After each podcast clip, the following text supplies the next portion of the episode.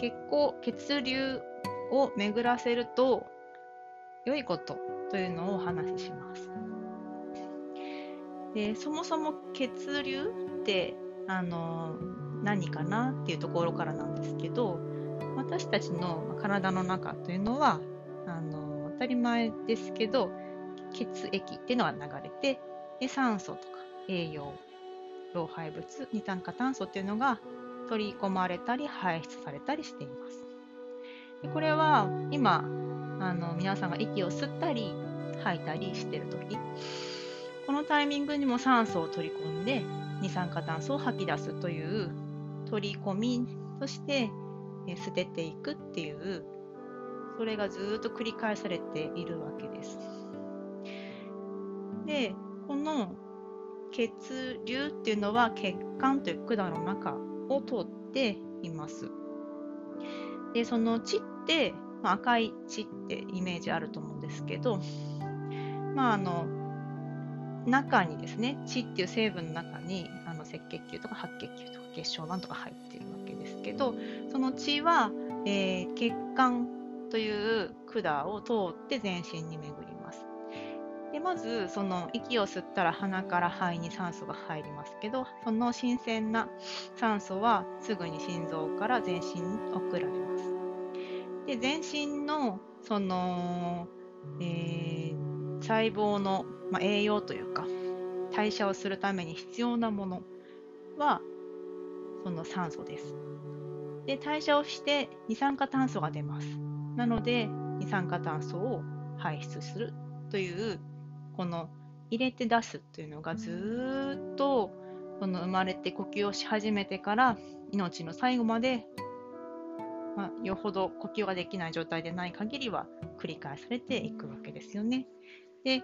よくまああのうんストレスを受けたりとか、まあ、忙しい時息吸ってないかもみたいな 時あると思うんですけれど実際呼吸っていうのは深くなったり浅くなったりします。でそれによって酸素の供給量というのがその血液に乗る量も変わってきます。まあ、最近あの、まあ、このご時世で流行りの感染症とかでその酸素量とか測ったりしますけどその辺もまあそうですよね。でその体の健康とか全身どれぐらい酸素があるかっていうこともその体の今の健康とか、まあ、脈とかと同じようにバロメーターとして測る方法の一つとなっています。で、えっと、この血管は心臓から太く始まってで上にも下にも全身へと太い、ま管水道管みたいに走っていきだんだん細くなって末端に来れば末端の毛細血管となります。でこの息が心臓からこう勢いよくドクンと出たのが動脈。でこの息は心臓のポンプで送られます。今もお伝えしたように酸素と栄養が乗っています。でそれが全身隅々まで行き渡ったらその一番端っこの方とか、まあ、その全身たくさん枝分かれしていく木のような感じで太い幹から枝葉に分かれていくところ。そこが末端の毛細血管です。そこで酸素と二酸化炭素栄養と老廃物が交換されて帰りは静脈そしてリンパのどちらかに入ります。でその静脈っていうのは今度は筋肉のポンプで送り返されてくるんです。行きは心臓のポンプ帰りは筋肉です。特に一番遠い足の末端はふくらはぎで送り返せて返されてくるので第の心臓ってふくらはぎが言われるのはこの足を動かすことで末端の血流を心臓に戻すという役割があるからですね。というようにその全身に新鮮な血液でもう使われた血液が返ってくるっていうその働きこの体の中の皮がいつも、まあ、の清流のようにきれいで巡りが良い状態であってほしいっていうのが理想的な体の状態です。でこの、えー、毛細血管のところというのが約地球の2週半分9万キロあって最大の臓器と言われています。で、この毛細血管が0.01ミリと非常に細いので、年齢とともにだんだんだんだんその血管の隅々まで血が行き渡りづらくみんな平等になってきます。そうすると使われてない血管だったはずなんだけれど血がいってないっていう毛細血管がだんだんだんだん増えてきてしまいます。そうするとその周りの組織の酸素が行き渡らない栄養が行き渡らないので肌がくすむとかあの老廃物がたまるとか体に冷えが出るとかそういうあの巡らせていって栄養があってあったかいという状態じゃないところが出てくるわけですね。滞りと呼ばれたりします。それがあまりにだんだんだんだん増えたり冷えてくると、まあ、あの病気につながっていくこともあるわけですね。血管が詰まってしまうとか、そうすると、まあ、高血圧とか糖尿病とか心疾患などにだんだんだんだんつながっていくというふうにもなってきますので、あの血流をやっぱり巡らせるっていうのはとってもとっても大事です。でこのように毛細血管もそしてそれを送るポンプである筋肉も20代からだんだんだんだん機能が少しずつ老化して低下してきます。なので少しずつもう20歳を過ぎたら簡単な方法で血流を巡らせ続けるっていうのがもう必要なんです。これはもうマストです。逃れられない。で重力がある以上ずっとどうしても下に溜まりますから末端特に足とかそういうところはちゃんと使って巡らせていかないと溜まっちゃうってことなんですね。でその毛細血管が、まあ、体の隅々ですね衰えて栄養とか酸素がいかなくなるといろんな不調が起きてくると言われます。でまあ、あのこれからあげますけど あの、まあ、恐れずでもあもしかして私もそうだなって思い当たることがあったらぜひあの血流を良くするっていうことをやってみてください。例えば、えー、頭皮ですね。抜け毛、薄毛、白髪。で、えー、スカルプっていうその頭皮の周りのあの筋肉とかその皮下組織が緊張することにもつながるので頭痛とかめまいとか耳鳴りとか。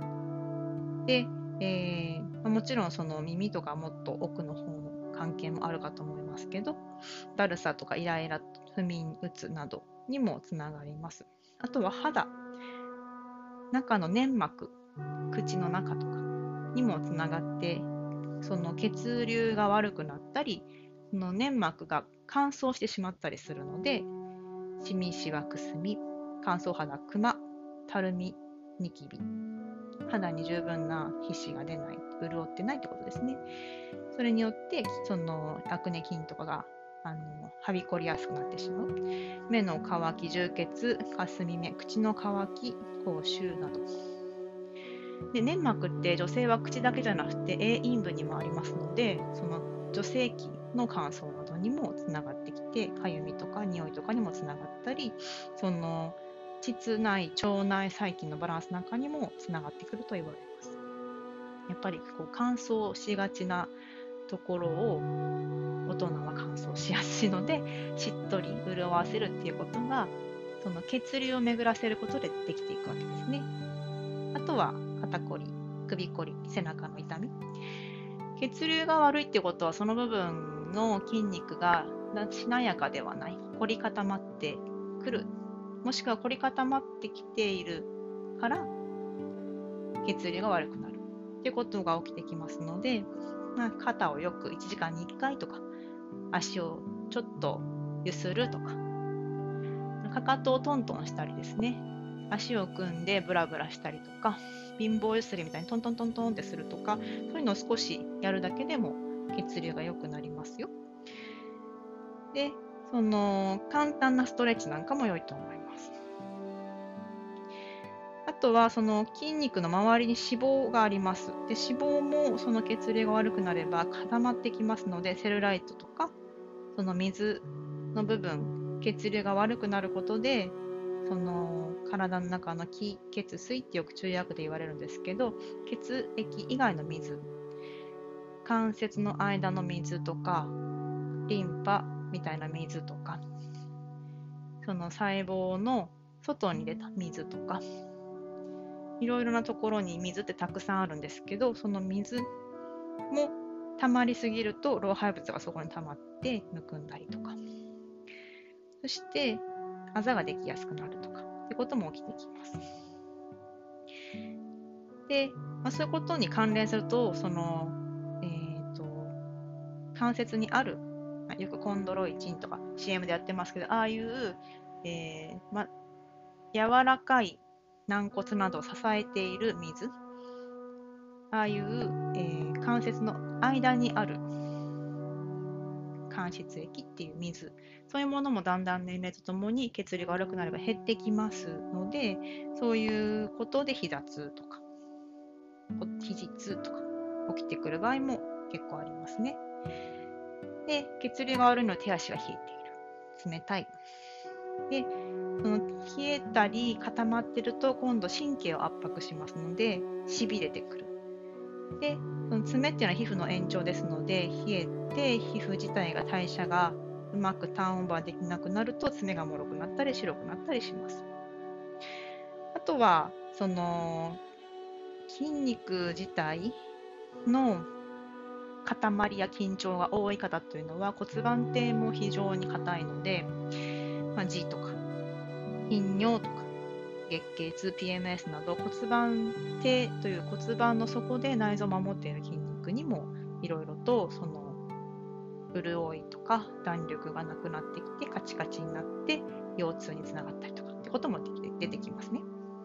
などなど。なので、えー、ま、末端の血流っていうのは、まあ、全身の血流ということにもなりますから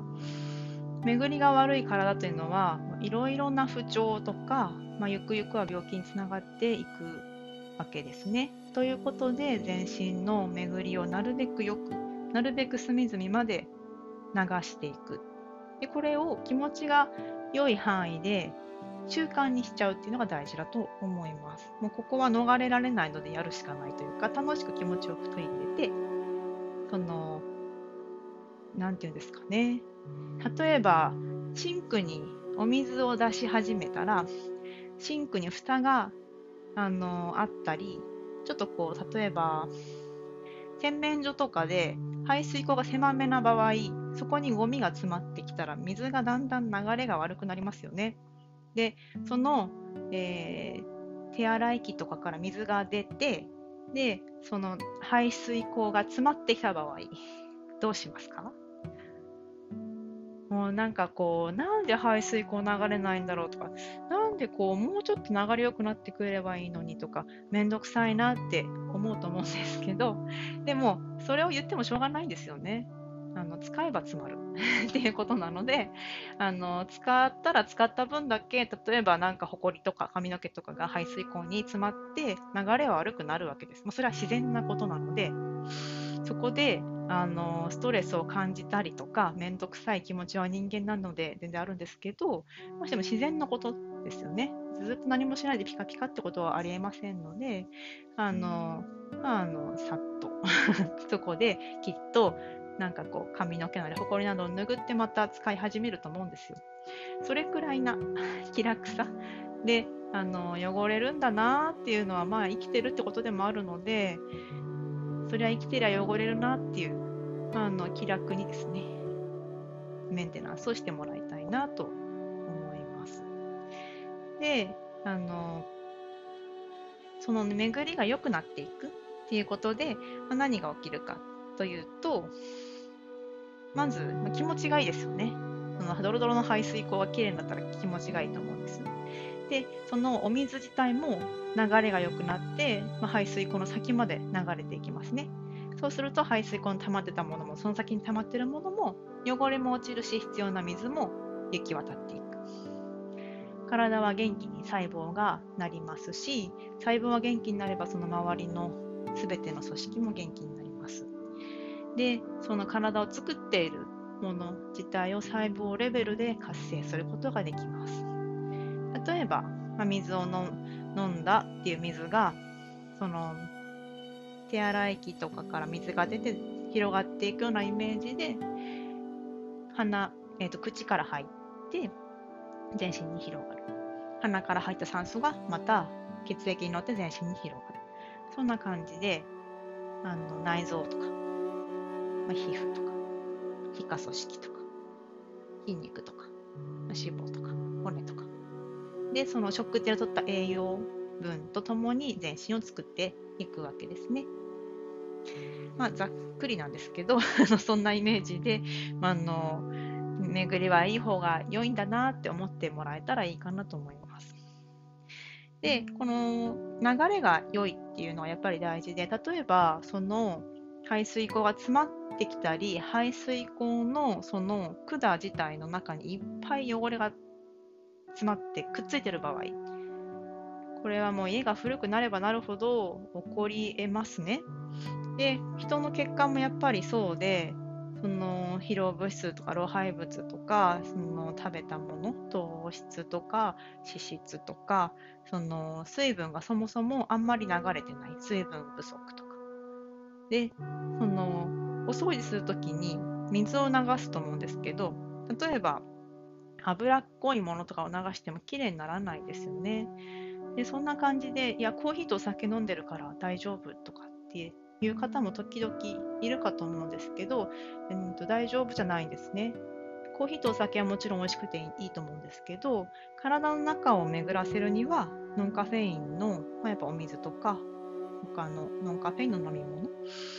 を適宜少しずつ取っていくっていうのが必要です。でこれはその胃の強さとか体の冷えとかむくみとかによっても人それぞれ吸収できる量は違うんですけど大体は少なくとも800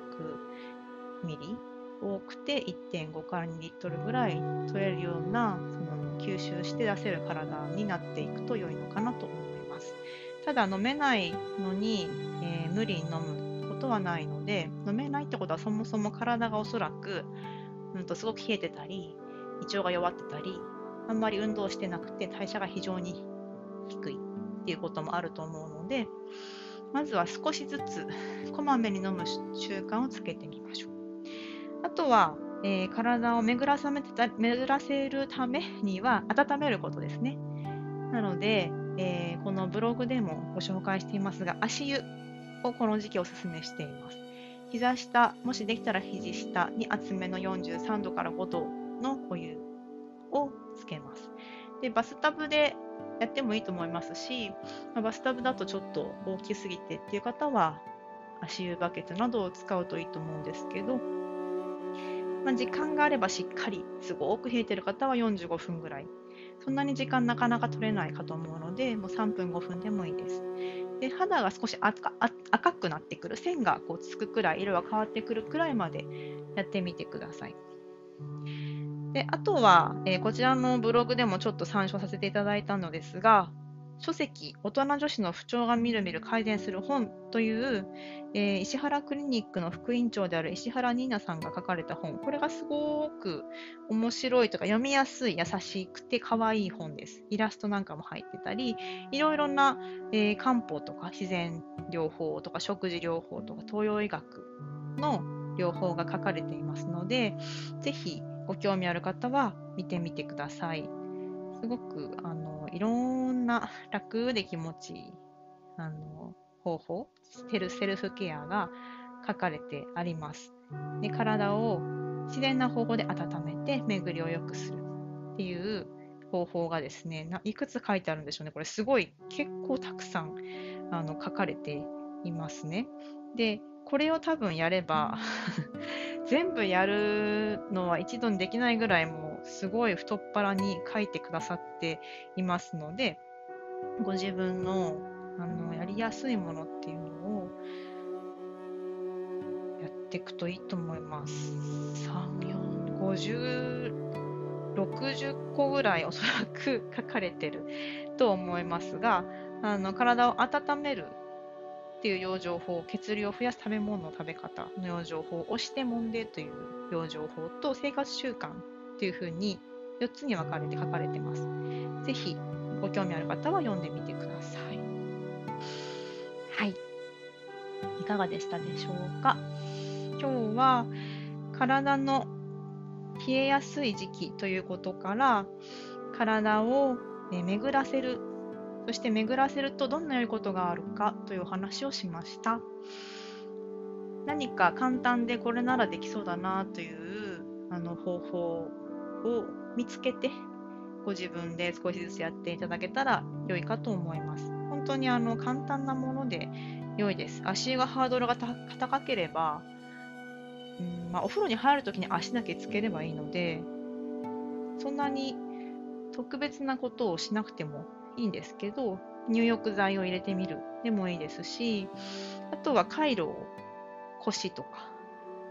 うんそうですね、骨盤の真ん中とかに貼るとかでも良いですし、あとは、うんそうですね、筋肉を優しく動かす、歩くとかでもいいですし、左右を飲むっていうのも内臓を温めるのでおすすめですね。15分ぐらい夜間に火をかけて沸騰させ続けます。アイユルベーダーでは沸騰したら蓋を開けてそのまま弱火で15分ぐらい沸騰させてからすすり飲むと言われてますけどあのそのようにして優しく胃を温めていくとか外から腹巻きとか首巻きとかをして温めるでも良いですよね。あとはこの時期ちょっとやっちゃいがちやちやっちゃいがちなのが、すいません、今日、カミカミですね。いつもですねや。やっちゃいがちなのが、あの、思いがけず冷えちゃう。冷暖房で冷えるってことは少ないかと思うんですけれども、でも、あの意外とその気温が思ったより上がらなかったとか、朝晩思ったより冷え込んだっていうことがあって、その薄着だった格好で夜になってすごい冷やしちゃうとかありません？私結構やっちゃうんですけど あの毎度夕方になって母寒い寒いって 毎年あの言って学習しないなって 私も思ってるのですが、まあ、そんな感じでですねあのやっぱ1枚羽織るものを面倒でも持っておくといいでしょうしあの首とか腹腹の部分ウエストの部分とか足首は温める。特に生理前とか女性はあの体を冷やさないように。で若い女性は体を温かくすることで出産しやすい体にもなりますので、あのまあね、ショートパンツとかも可愛いんですけど 冷やしたらすぐお風呂で温めるっていうのをされるといいかなと思います。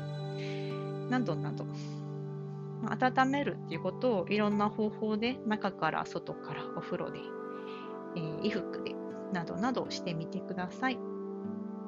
ですごく深刻に冷えて例えば、あのー、まあ、婦人科系の問題があるとか体に痛みが出てしまうっていうことがあれば病院とか、まあ、治療院とか、まあ、マッサージをしっかりしてくれるようなところがあれば行かれるのがおすすめです。頑張りすぎずあの必要な時はどーんと人に任せられる人に、えーと頼って何とかしてもらうっていう思考があるだけでもストレスは減るかと思いますので安心して誰かに何とかしてもらいましょう。はい、であの人に頼ったらまた元気になりますので元気になったらまた自分であの元気に活動しながら元気を人に分け分けていかれると、まあ、循環していくかなと思います。はい。いかがでしたでしょうか？今日は簡単ですけれども、意外とあの冷えてる人が多いので、温めということをお話ししました。で体が温まると気持ちもなんかこうほっとしたり、リラックスしたりします。でこれは副交感神経優位になったという状態ですが、その気持ちがちょっとそわそわしたり、なんか孤独感を感じてるときって、心が温かいとはきっと思わないと思うんですよね。心がなんか冷たい、冷えてる、こわばっている感じると思うんですよね。そういう時こそ、まあ、あのよくあのケアをするとか誰かとお友達とかと話したり笑うとかあの何か緩めてみる自分で自分のそんなあのところをつついてみるとかでもいいと思いますし、あの笑い飛ばすでもいいと思いますし、まあ、あまりあの深刻に考えすぎずに体が冷えてるんだなと思てできること、アプローチをちょっと気楽にやってみてください。最後にお知らせです。メルタサリボディセラピーでは、えー、オンラインでできる簡単で体を気持ちよく緩めるクラスというのを行っています。でこれは平日の朝6時から6時半、朝活の時間と、土日の7時から8時半、これも朝活ですね。そしてその後8時45分から9時45分、夜は7時から8時半、これも平日2回です。その週によって違うんですけれども、この体を緩める、気持ちよく動かす、ゆるヨガというのをやっています。でもっとその体をメンテナンスしたい、必要な筋力もつけていかなきゃなっていう運動をあまりされないような方はメンテナンスヨガというクラスがあります。他にも心を落ち着けたいという方には呼吸と瞑想法のクラスがあったりだとか今月から、えー、心を整える心のチューニングというのの会を満月の日に行います。で、えー、詳しくは概要欄に、えー、記載しておきますが、入会金などもなく、1回からどなたでも、録画参加でも受けることができますので、ぜひあの気楽に私にお問い合わせをください。で何かご質問とかリクエストがあれば、また私にお寄せください。では。最後までお聴きくださりありがとうございました。